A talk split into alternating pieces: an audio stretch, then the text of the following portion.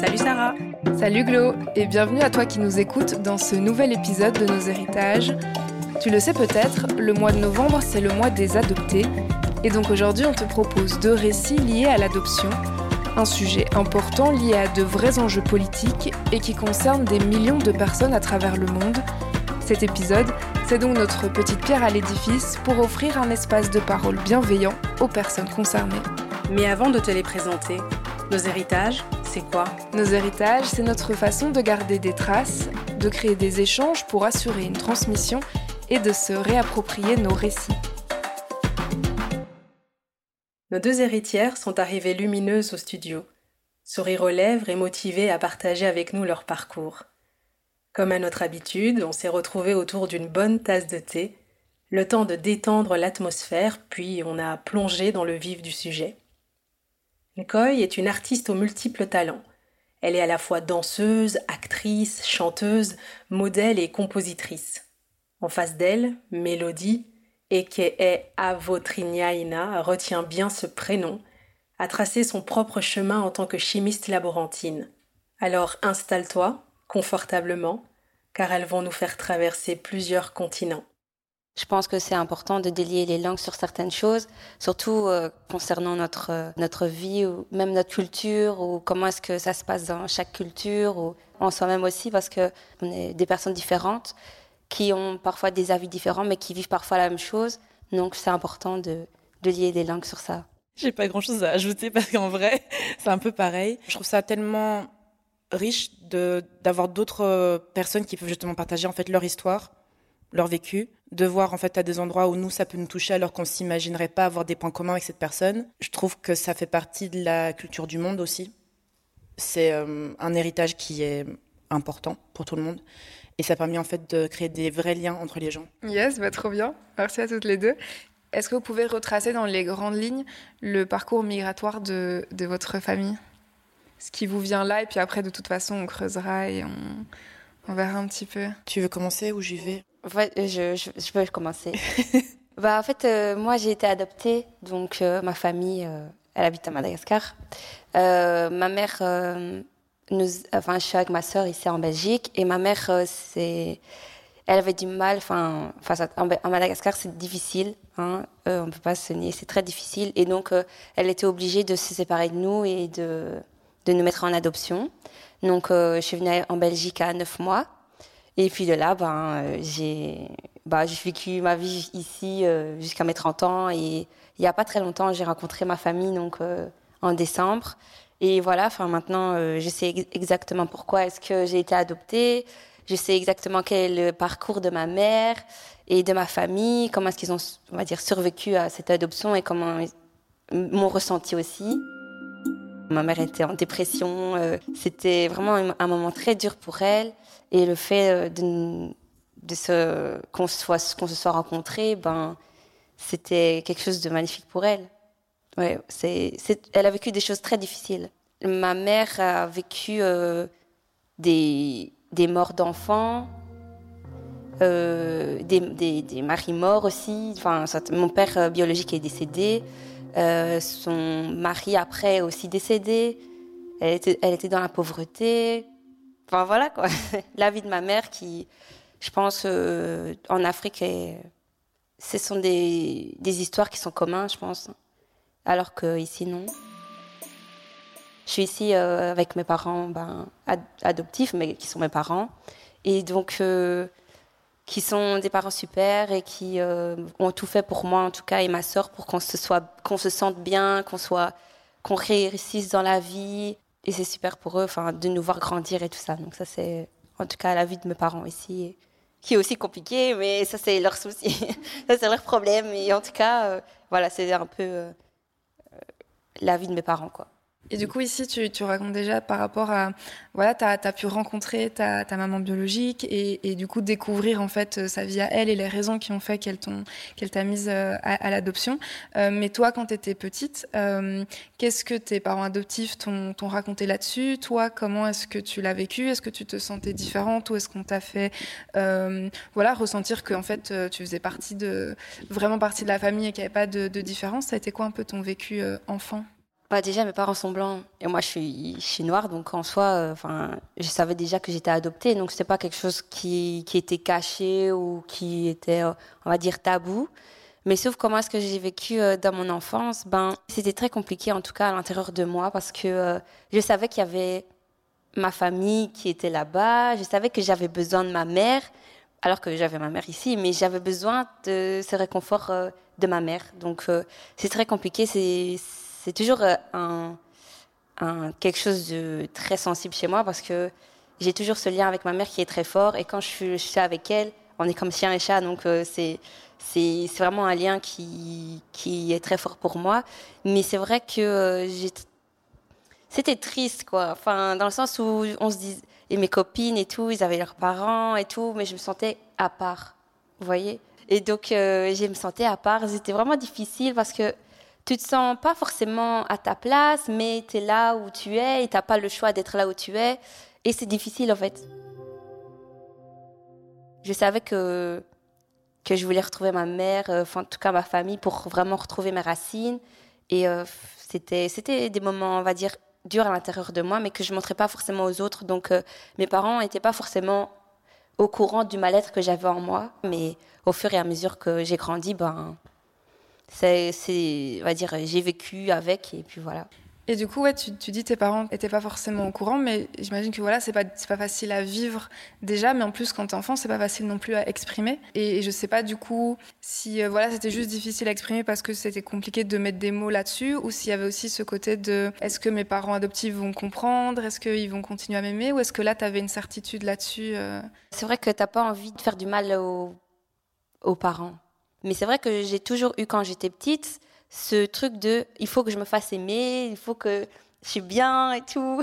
enfin, j'ai toujours ce truc et c'est perturbant parce que j'aimerais vraiment casser, tu vois, les, codes, dire que voilà, je suis moi, je me suis enfin retrouvée et tout, etc. Mais c'est vraiment, on va dire, un système qui est en moi et qui veut me faire aimer et tout, etc. Mais voilà, on peut pas plaire à tout le monde et les choses qui arrivent dans notre vie, ben, mes parents, j'ai vécu beaucoup de choses, mais mes parents n'étaient pas forcément d'accord et tout. Et c'est pas le, enfin, ils m'ont toujours aimé malgré qu'ils n'étaient pas d'accord. Donc, euh, ouais, voilà. Donc, au fur et à mesure, euh, je délie, euh, je, je, me rapproche d'eux par rapport à ce que je ressens et, et voilà quoi.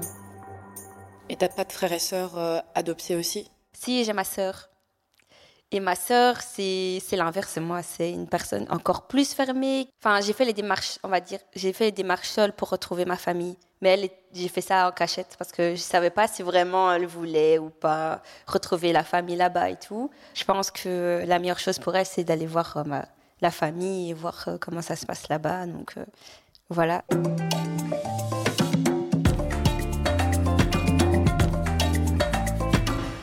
Anaïs, est-ce que toi tu peux nous parler un peu de... Euh, oui, bah, c'est drôle parce que du coup il y a à la fois plein de similitudes et à la fois des trucs que je me dis ah ouais c'est complètement différent. Euh, du coup euh, moi j'ai été adoptée uniquement par mon père par mon papa. J'ai jamais connu mes parents ensemble ni quoi que ce soit. Ils se sont séparés avant que je naisse. Et ma mère a décidé de me garder toute seule. C'était la décision qu'elle avait prise. Et puis, pendant sa grossesse, mon père adoptif est venu et il a dit, bah voilà, en fait, j'aimerais bien que, que tu sois ma femme et que l'enfant que tu portes, soit ma fille. Et jusqu'à mes 6 ans, euh, donc c'est au moment où ma petite sœur est née, mais donc on n'a pas le même papa, euh, je pensais que euh, bah, mon papa c'était mon papa. Et quand ma petite sœur est née et que j'ai vu qu'elle était beaucoup plus claire que moi, parce que bah du coup, bah, moi je suis carteronne noire et elle les carteronne blanche. Enfin, c'est un peu comme ça qu'on dit les termes, mais moi j'aime pas trop ça. et bien en fait, quand j'ai vu qu'elle était beaucoup plus claire, je me suis dit ah il y, y, a un truc qui est pas normal parce que les filles sont censées ressembler à maman. C'est ça que je me disais quand j'étais petite. Mes frères, en fait, étaient très clairs de peau, mais je me suis dit, oui, ça va, il ressemble à papa, c'est normal.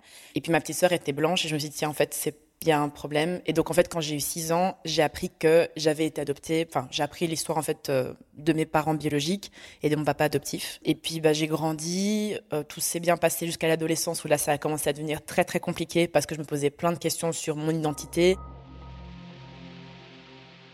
C'était pas spécialement un sujet qui était tabou, le fait que je sois adoptée, mais comme j'étais la seule de mes frères et sœurs à vivre la situation, j'avais du mal à en parler, j'avais du mal à en parler à mon père adoptif parce que j'avais peur de le blesser aussi.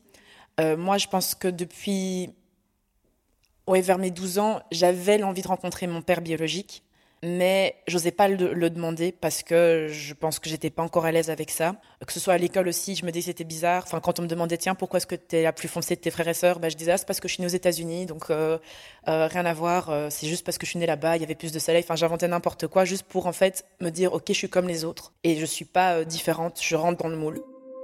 Et puis, mes parents ont divorcé quand j'avais 19 ans. Il y a eu le Covid. Et pendant la période de Covid, euh, ma mère et moi, enfin ma mère surtout parce que c'est elle qui a vraiment poussé tout, elle a fait les recherches pour pouvoir retrouver mon père euh, biologique. Et euh, je l'ai rencontré via WhatsApp pendant, pendant le Covid. Et toutes les semaines, on s'appelait, on prenait des nouvelles. il parle anglais, donc du coup, j'ai improved my English. T'es obligé. Oui, obligé. Puisqu'en fait, il parle, il parle patois. Donc c'est un créole qui est très proche du français, mais je comprends quand il parle très lentement, mais sinon c'est, enfin, voilà quoi, c'est une autre langue et c'est, enfin, c'est du miel pour mes oreilles. Moi, chaque fois qu'il parle en créole, je suis trop contente. Mais euh, du coup, oui, enfin, pendant toute la période de Covid, en fait, on s'est appelé une fois par semaine. Mais il y avait tout euh, cet aspect où je me disais, OK, bon, j'ai fait cette recherche-là avec ma maman et c'est ma mère qui m'a poussé euh, à le faire jusqu'au bout parce que j'avais peur de le faire. Et puis, il y avait ce truc où je me suis dit, ok, ben, j'ai envie d'en parler à mes frères et sœurs parce que pour moi, ça a toujours été un sujet très tabou et j'ai pas du tout envie que ce soit un tabou. J'ai envie qu'ils puissent faire partie du processus, que s'ils ont envie de pouvoir me poser des questions, ils puissent le faire, que s'ils ont envie de pouvoir rencontrer aussi, de lui parler, tout ça, que les choses puissent bien, puissent bien se passer. Et j'avais très peur aussi d'en parler à mon père euh, adoptif parce que je me suis dit, ok, en fait, lui, je sens vu comment il est, qu'il va mal le prendre, il va prendre ça contre lui comme si c'était euh, contre lui, alors que je sais qu'il comprend très bien ce que c'est. Enfin, je sais que dans sa tête, pour lui, c'est logique qu'un enfant qui s'est fait adopter a envie de rencontrer ses parents, a envie de voir d'où il vient, que c'est quelque chose de tout à fait naturel. Et donc, euh, j'avais des appréhensions par rapport à ça. J'avais beaucoup d'appréhensions aussi par rapport à ma petite sœur, parce que bah, mes frères, bah, je sais pas, c'est il y, a, a, la relation que j'ai avec mes frères, et comme ils sont trois, il y a ce truc où c'est pas comme si j'avais un seul frère, alors que ma petite sœur, il y avait toujours ce, ce truc en moi, je me disais, oh, j'espère qu'elle va pas être déstabilisée. J'espère que justement, on va pouvoir garder un, lien euh, fort parce qu'elle a un caractère aussi qui est beaucoup plus renfermé que le mien. Elle est plus terre à terre. Et comme il y a des endroits où on se ressemble pas beaucoup, j'avais très peur de sa réaction. Et elle a eu la réaction la plus mignonne du monde. La seule question qu'elle m'a posée, c'est, oui, euh, il a des enfants, euh, ton, ton papa, enfin ton père biologique? J'ai fait, non, il avait un fils qui s'est fait assassiner malheureusement, qui avait 16 ans plus que moi. Et, euh, et quand je lui ai dit ça, c'est comme si à la fois je l'avais vue triste et en même temps elle était soulagée de savoir que j'avais pas une sœur de l'autre côté du monde avec qui j'avais pouvoir tisser un lien. Donc à la fois je me suis dit c'est à la fois très mignon et à la fois j'ai fait ah là là. ok, moi je suis angoissée par rapport à la relation que j'ai avec ma petite sœur, mais en fait elle aussi. Et depuis, euh, j'ai été il y a deux ans aux États-Unis pour le rencontrer. J'ai vécu là-bas avec lui euh, et sa femme pendant trois mois et demi. C'était hyper euh, intense parce que bah, déjà j'allais dans un endroit que je connaissais pas, même si euh, bah, j'ai toujours rêvé de retourner aux États-Unis juste pour voir un peu comment c'est, même si c'est un pays, euh, c'est un continent quoi. et j'avais beaucoup d'appréhension et en même temps je me suis dit ok je vais juste y aller, ne m'attendre à rien et juste prendre ce qui vient parce que j'avais très peur de de, de la relation que j'allais avoir avec lui, de la relation que j'allais avoir avec sa femme aussi eux tous les deux, bah, il y a toujours ce deuil de, de fils qui s'est fait assassiner. Donc moi, j'arrivais à un endroit où c'était très particulier parce que bah, je venais combler quelque chose chez mon père euh, biologique parce que lui, il retrouve un enfant, mais sa femme en face, bah, c'était pas le cas. Et donc toute sa manière dont elle m'a accueilli aussi était très, euh, elle était d'une générosité incroyable parce qu'en fait, elle s'est dit ok, c'est pas en fait euh, la fille de mon de mon mari, en fait, c'est la sœur de mon fils. Et comme elle voyait ça comme ça, elle m'a vraiment accueilli beaucoup plus. Et voilà. Et depuis, bah, je suis revenue ici et j'ai envie de. On a gardé un lien. J'essaie de l'appeler quand même régulièrement, au moins une fois par mois, parce que je suis pas très téléphone. Mais euh, on a gardé un bon lien. Et la seule chose que j'ai envie de faire, c'est de pouvoir retourner aux États-Unis, pouvoir voyager avec lui à Sainte-Lucie parce qu'il vient de là. Et, euh, et oui, en fait, continuer à garder ce lien-là, quoi.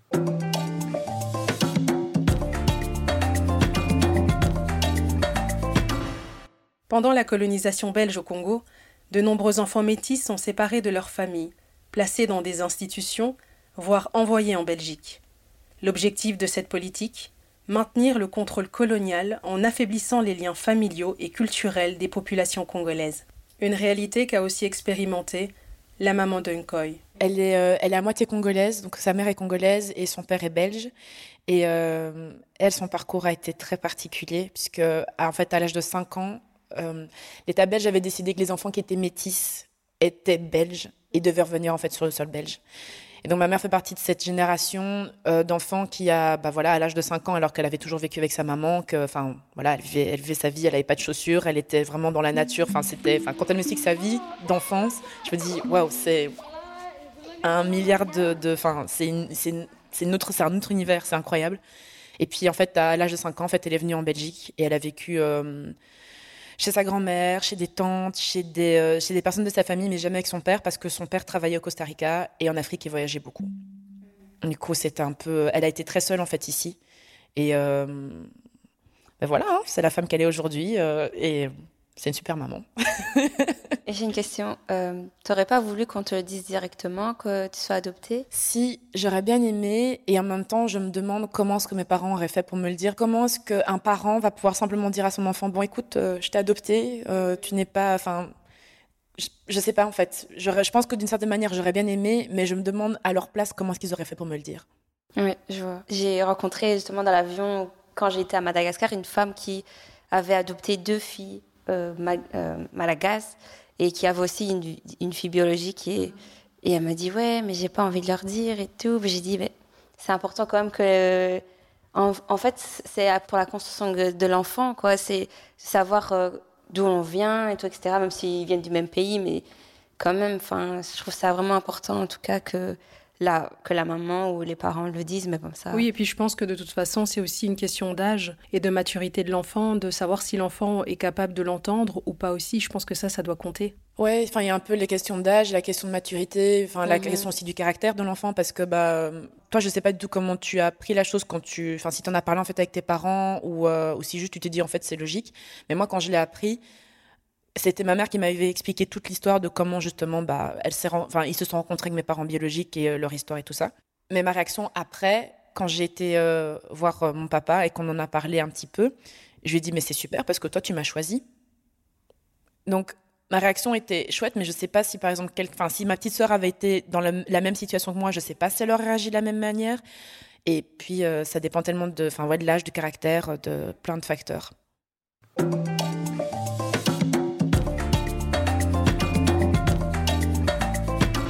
Pour moi, on m'a vraiment dit de faire attention et tout, etc. Parce que on ne sait pas si vraiment la famille biologique est vraiment des personnes, enfin, ce sont vraiment des personnes qui veulent pas l'argent, qui veulent profiter de toi et tout, etc. Mais au fond de moi, je savais que voilà, ça, ça, allait ça allait être sain, mais on ne sait pas sur qui on va tomber. Moi, on m'a un peu dit la même chose par rapport. Euh, ben bon, après ça, c'est plus mes cousins euh, au Congo que j'ai jamais rencontrés en vrai. Mais il y a ce, cet aspect aussi où on m'a souvent dit oui, fais attention parce qu'en fait, c'est possible qu'ils te demandent de l'argent ou qu'ils s'imaginent que tu as une vie incroyable parce que tu es en Europe et que parce qu'ils ont une vision de l'Europe qui est complètement différente de ce que tu vis, il y a peut-être des rapports en fait qui vont être euh, bizarres ou quoi. Enfin, moi, en tout cas, c'est quelque chose qu'on m'a dit, mais après, euh, je l'ai jamais spécialement expérimenté et c'est pas quelque chose je me suis dit, tiens, euh, il me demande quelque chose de bizarre ou voilà. C'est horrible. En fait, la dernière fois que j'étais à Mada, c'était en juin. C'était pour mon anniversaire, donc euh, c'était pour mon petit plaisir et tout. Je vais là-bas, je vais chiller, tout. Enfin, c'était mon meilleur anniversaire. C'était mes 30 ans. Donc, je me suis dit, allez. Puis, euh, en fait, euh, le premier rapport que j'ai eu avec ma sœur, enfin, une de mes sœurs, c'était difficile. Parce qu'elle me disait à chaque fois qu'elle était pauvre, à chaque fois qu'elle avait besoin d'argent et tout, etc. Et bon, ben, je me suis dit, je vais la voir une heure là, et puis voilà, quoi. J'ai plus forcément envie de la voir. je la vois une heure par séjour, ça me convient très bien.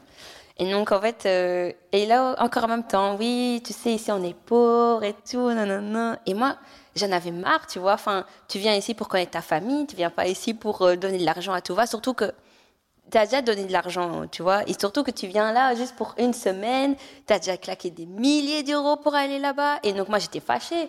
Et donc, euh, j'étais fâchée, j'ai fait comprendre que j'étais fâchée. Et même ma, ma mère aussi, elle s'était mise un peu aussi, enfin, elles ont même plus ou moins le même caractère, donc euh, elle aussi, elle était comme ça un peu. Mais j'ai fait comprendre que, enfin, j'étais là pour les connaître, quoi, enfin, pour être auprès de, auprès de la famille et tout, etc. Et euh, qu'il fallait profiter de moi, et que si, par exemple, on ne serait même pas connus, ben comment est-ce qu'ils feront là-bas, tu vois? Et donc voilà, j'étais un peu fâchée sur ma mère à cause de ça. Mais bon, ma grande sœur, euh, elle m'a rassurée en disant écoute, si tu vas là-bas, donne-lui à manger, donne-lui des choses, etc. Mais pas de l'argent, parce que voilà quoi. Mais en tout cas, donne-lui des choses nécessaires, quoi, pour vivre, on va dire. Mais c'est vrai que ça, ça m'a un peu, ça m'a beaucoup frustrée et ça m'a enlevé l'illusion que j'avais vraiment de ces deux personnes de la famille. Donc, euh, mais bon, j'avais tout le reste qui sont des amours et tout, qui demandent rien, qui sont là juste pour moi. Donc c'est ça qui est magnifique.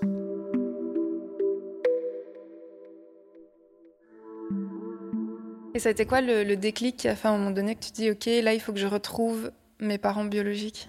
Ah, j'ai toujours reçu des clics. Hein. Moi, je, c'est que je me suis dit, euh, ah, je me suis toujours dit, je vais aller à Madagascar pour retrouver ma famille, parce que je, ne voyais pas euh, pourquoi est-ce que j'allais aller sans, sans que je retrouve ma famille. Je, je pense que j'allais sur mes 20 ans.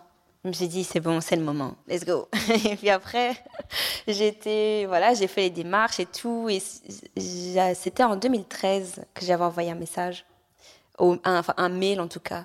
Et euh, c'était, très long parce qu'en 2019, c'est à ce moment-là où vraiment j'ai eu, on va dire, photos, euh, contacts Facebook et tout, etc. Il faut être patient. Franchement, il faut être patient. Ça nous apprend à être patient. Comment tu as vécu justement ce process-là de devoir attendre? Tu relances, tu relances, tu relances, tu relances, jusque quand tu as une réponse un an après, te disant que oui, euh, il y a votre sœur qui est encore, euh, donc qui vient encore souvent au centre et tout, etc. Mais bon, j'avais demandé du numéro de téléphone, mais c'était jamais on m'a répondu par rapport à ça. Donc euh, c'est, je pense, à trois ans après que j'ai vraiment eu un numéro de téléphone de, de ma sœur. T'attends, je pense que tu t'y fais la réalité, tu dis bon bah si si j'arrive à les retrouver, j'allais les retrouver. Si j'arrive pas, j'arrive pas. Mais j'avais là, j'étais persuadée que j'allais les retrouver. Donc euh, ça aussi, je suis persuasive. je me persuade moi-même que je vais y arriver. J'y suis arrivée. Hein. Et tu as fait ça du coup toute seule dans ton coin sans en parler à ta sœur, tes parents euh? Oui, parce que euh, je savais pas comment ma sœur allait réagir. Parce que elle, elle a jamais dit qu'elle voulait retrouver mes parents, enfin les parents enfin, biologiques et tout. Donc moi, je savais pas comment euh, lui dire et tout. Euh, j'avais peur qu'elle se renferme. J'avais peur que, euh, enfin, je sais pas. J'ai fait ça par moi parce que d'un côté, je voulais pas la décevoir. Si vraiment j'ai des choses, ben, ben voilà, j'aurais dit. Mais sinon, ben, je préfère que garder pour moi. Et puis après, quand vraiment j'ai quelque chose de sérieux, ben, je, je lui dis quoi. Et avec tes parents adoptifs alors? C'était un jour de mon anniversaire, je sais bien. C'était euh, donc euh, j'avais dit que à ce moment-là j'avais des, choses concrètes. J'avais une photo de ma ma sœur avec son fils. Donc à ce moment-là je pouvais leur dire que j'avais fait les démarches. Et euh, puis après, euh, ben, j'aurais dit que voilà, j'avais fait les démarches et tout ça pour euh, retrouver ma famille et tout. Et j'ai montré les photos et tout. Et puis voilà, ils n'étaient pas contre, hein, justement, ils nous encourageaient et tout à prendre contact et tout, etc. Mais toujours de faire attention et tout ça. Et comment est-ce qu'ils ont réagi aussi quand on partait? Parce que ils ont stressé, hein. La je suis au bout du monde, leur fille part à 15 000 km de. Oh, c'est dit, franchement, en plus, je suis partie toute seule. Ma soeur, elle n'était pas venue avec moi. T'es partie toute seule, toute seule, ouais, toute seule. toute seule. Oh waouh, ça je pense que je pourrais pas faire. Oh, c'est un truc que je me suis dit. Heureuse... D'un côté, je suis contente qu'elle soit pas venue parce que ma sœur est aussi très terre à terre. Mhm. Elle aurait fait. Déjà pour elle, euh, elle voulait aller à l'hôtel. Pour moi, je voulais vivre avec eux, tu vois. Moi, c'était, euh, je voulais vivre avec eux. Je voulais vivre. je voulais vivre vraiment des moments précieux avec eux et me laisser vivre et vivre, euh, tu vois, vraiment m'intégrer dans la famille comme ça. Et euh, je suis vraiment heureuse comment est-ce que ça s'est passé parce que ça s'est passé très naturellement, dans le sens où il y avait la connexion déjà chez moi parce que je voulais les rencontrer. Il y avait la connexion déjà chez eux et ils voulaient aussi me rencontrer. Donc en fait, cette connexion s'est faite vraiment dès l'arrivée à l'aéroport. Il y avait toute ma famille qui était là. C'était vraiment magnifique parce que c'était trop bien. voilà. Moi, je pourrais pas faire le voyage toute seule. Je pense. Déjà, déjà en fait, déjà à la base, voyager, j'aime j'ai ce côté où enfin c'est tellement euh, quelque chose que je partage avec les gens que ça me paraît complètement enfin je pense que j'ai jamais voyagé vraiment toute seule où je me dis OK, je vais à tel endroit et ouais non, ça s'est jamais passé. J'ai jamais pris un billet d'avion pour me dire OK, j'ai passé un week-end là-bas toute seule, ça ne s'est jamais fait. Et donc si je devais aller en plus dans un pays où je sais qu'il y a ma famille Et y aller toute seule, je pense qu'en fait, ça serait trop de, trop de choses à la fois. Parce que déjà, le fait d'être dans, un environnement que je connais pas, je prends du temps, en fait, à m'adapter, à vraiment me dire, OK, j'ai besoin d'avoir mes repères. Mais en plus, quand tu as toute une dimension émotionnelle, familiale et plein de choses, justement, qui viennent, qui sont, je sais pas, qui sont presque impalpables, y aller seule, non. j'avoue, mais c'est quelque, quelque, chose de risqué parce que tu sais pas comment est-ce que. Enfin, j'avoue, enfin, j'imagine même pas si par exemple euh, ça aurait été. Euh, enfin, oh, mais je sais pas, j'ai senti comme ça, tu vois. J'ai senti, j'ai bien senti et si vraiment je sentais pas, je, je serais pas allée. Mais en tout cas, euh, c'est oui, et puis toi, tu as eu le temps aussi d'être rassurée avant. Oui, c'est ça. Hein. J'étais déjà rassurée, j'avais des contacts avec eux et tout, etc. Euh. et franchement, même s'il y avait la langue qui en parlait pas vraiment beaucoup, mais en tout cas, on se disait des choses, mais autrement que la langue, quoi. Et euh, c'était magnifique. Je suis contente d'avoir fait ça comme ça, en tout cas, d'y avoir été seule et d'avoir vécu ce que je voulais vivre. Et c'était une expérience magnifique, quoi, franchement. Et c'est vrai que ça fait peur, hein, franchement, mais mais t'as suivi ton intuition. C'est ça, exactement. C'est quand je suis, quand j'étais dans l'avion, j'étais, ah ouais, là, je suis partie, là, et tout. franchement, je vais pas faire demi-tour. Ah je suis partie, je vais pas faire demi-tour, mais Franchement, c'était super. Mais on t'a parlé aussi du fait, enfin, est-ce qu'on t'a dit par exemple que là-bas c'était dangereux ou quelque chose comme ça? Ah ouais. Hein. En fait, avant ça, j'ai eu toute une enfin, préparation. J'ai rencontré euh, des personnes qui, qui, ont vécu à Madagascar et tout, etc. Donc, euh, qui m'ont dit oui, il faut faire attention aux voleurs, euh, à, ne pas mettre des choses de cher sur, sur soi et tout, des GSM et tout, etc. Mais quand je me suis, quand j'étais là-bas, je me suis sentie en sécurité. J'ai jamais été autant en sécurité parce que j'étais tout le temps avec ma famille, ils faisaient toujours attention à moi. J'étais une, franchement, j'étais une princesse. Quoi. On parle beaucoup d'insécurité à Madagascar, mais moi, j'ai pas du tout vécu euh, de l'insécurité. Surtout, il y a beaucoup d'hommes dans la famille, donc euh, quand je partais, c'était soit avec euh, ma, une de mes belles-sœurs, ou soit je partais avec mon cousin ou mon, ou mon neveu. Ou... J'étais tout le temps accompagnée. Donc l'insécurité, j'ai pas vécu. Quand je suis arrivée à Mada, cette appartenance, tu te dis enfin je suis chez moi, enfin il y a mon peuple, enfin il y a enfin je suis chez moi. Même quand j'ai traversé Mada au-dessus de Madagascar, j'ai senti mon âme qui s'est apaisée d'un coup. Vraiment, j'ai vécu vraiment un apaisement de mon âme. Quand j'étais là-bas, bon, il y a personne qui sait, euh, j'ai été visiter une prison. je me dis non. j'ai été visiter une prison comme quoi, enfin, je me suis vraiment sentie en sécurité, quoi. Enfin, je sais pas comment expliquer. enfin, je, franchement, j'ai vécu des trucs, mais vraiment trop bien. Je sais pas comment, je sais pas. Oui, c'est vrai que tu as été aux États-Unis, toi, donc. Euh. Oui, j'étais aux États-Unis, mais enfin, malgré tout, enfin, donc je suis née aux États-Unis, mhm. j'ai vécu un an là-bas avant de venir en Belgique, euh, mais parce que j'ai enfin parce que la culture est très différente enfin, après, mhm. bon après moi je suis née au nord des États-Unis et j'étais en Californie ce qui n'a vraiment c'est enfin c'est deux mondes complètement euh, mhm. différents mais le fait d'être justement dans la situation où bon j'avais pas mon permis de conduire donc je ne pouvais pas me déplacer euh, se déplacer en, Californie en bus c'est pas très recommandé en plus euh, bon Daddy donc mon père biologique avec le, le trauma qu'il a eu il s'est dit une jeune femme noire un, c'est hors de question. C'est hors de question. Tu connais pas la ville, donc si tu veux aller quelque part, on y va ensemble. Et c'est la personne la plus casanière du monde. Donc du coup, il y a ce truc où je restais beaucoup à la maison avec lui, mais je me sentais chez moi et en même temps pas du tout parce que je me disais oui bah je comprends comment est la culture, euh, en tout cas là où il vit aux États-Unis, même si c'est pas c'est pas Sainte Lucie, mais comme justement il y a ce truc où je suis entre plusieurs cultures, j'ai l'impression que où que j'aille, il y a toujours un endroit où je me sentirais pas vraiment chez moi parce que bah on va voir soit parce que moi je me dis qu'on va voir ma différence.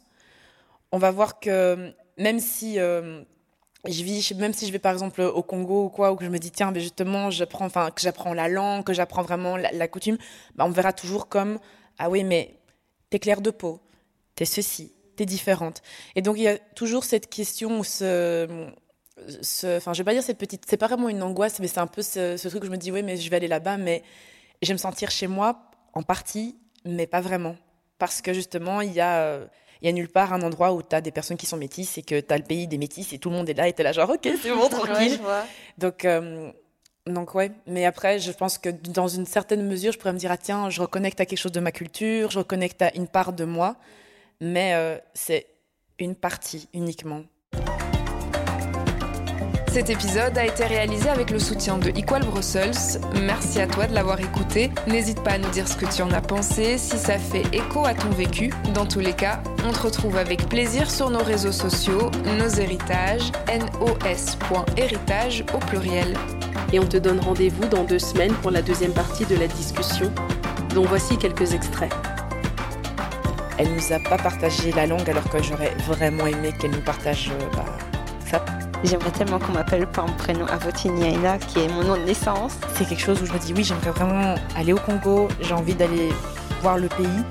Mais il y a cette question de, ok, est-ce que j'ai vraiment envie d'y aller et de juste être avec ma famille? Est-ce que j'ai envie d'y aller avec des amis pour justement voir du pays et pas seulement la famille? Je me suis sentie totalement, on va dire, euh, complète. Je suis complète la manière dont je parlais à ma mère, je me rendais compte que j'étais agressive naturellement avec elle et je comprenais pas pourquoi. C'est là où je suis née, c'est là où ma famille est, c'est là où mes ancêtres ont vécu et c'est tellement important pour moi.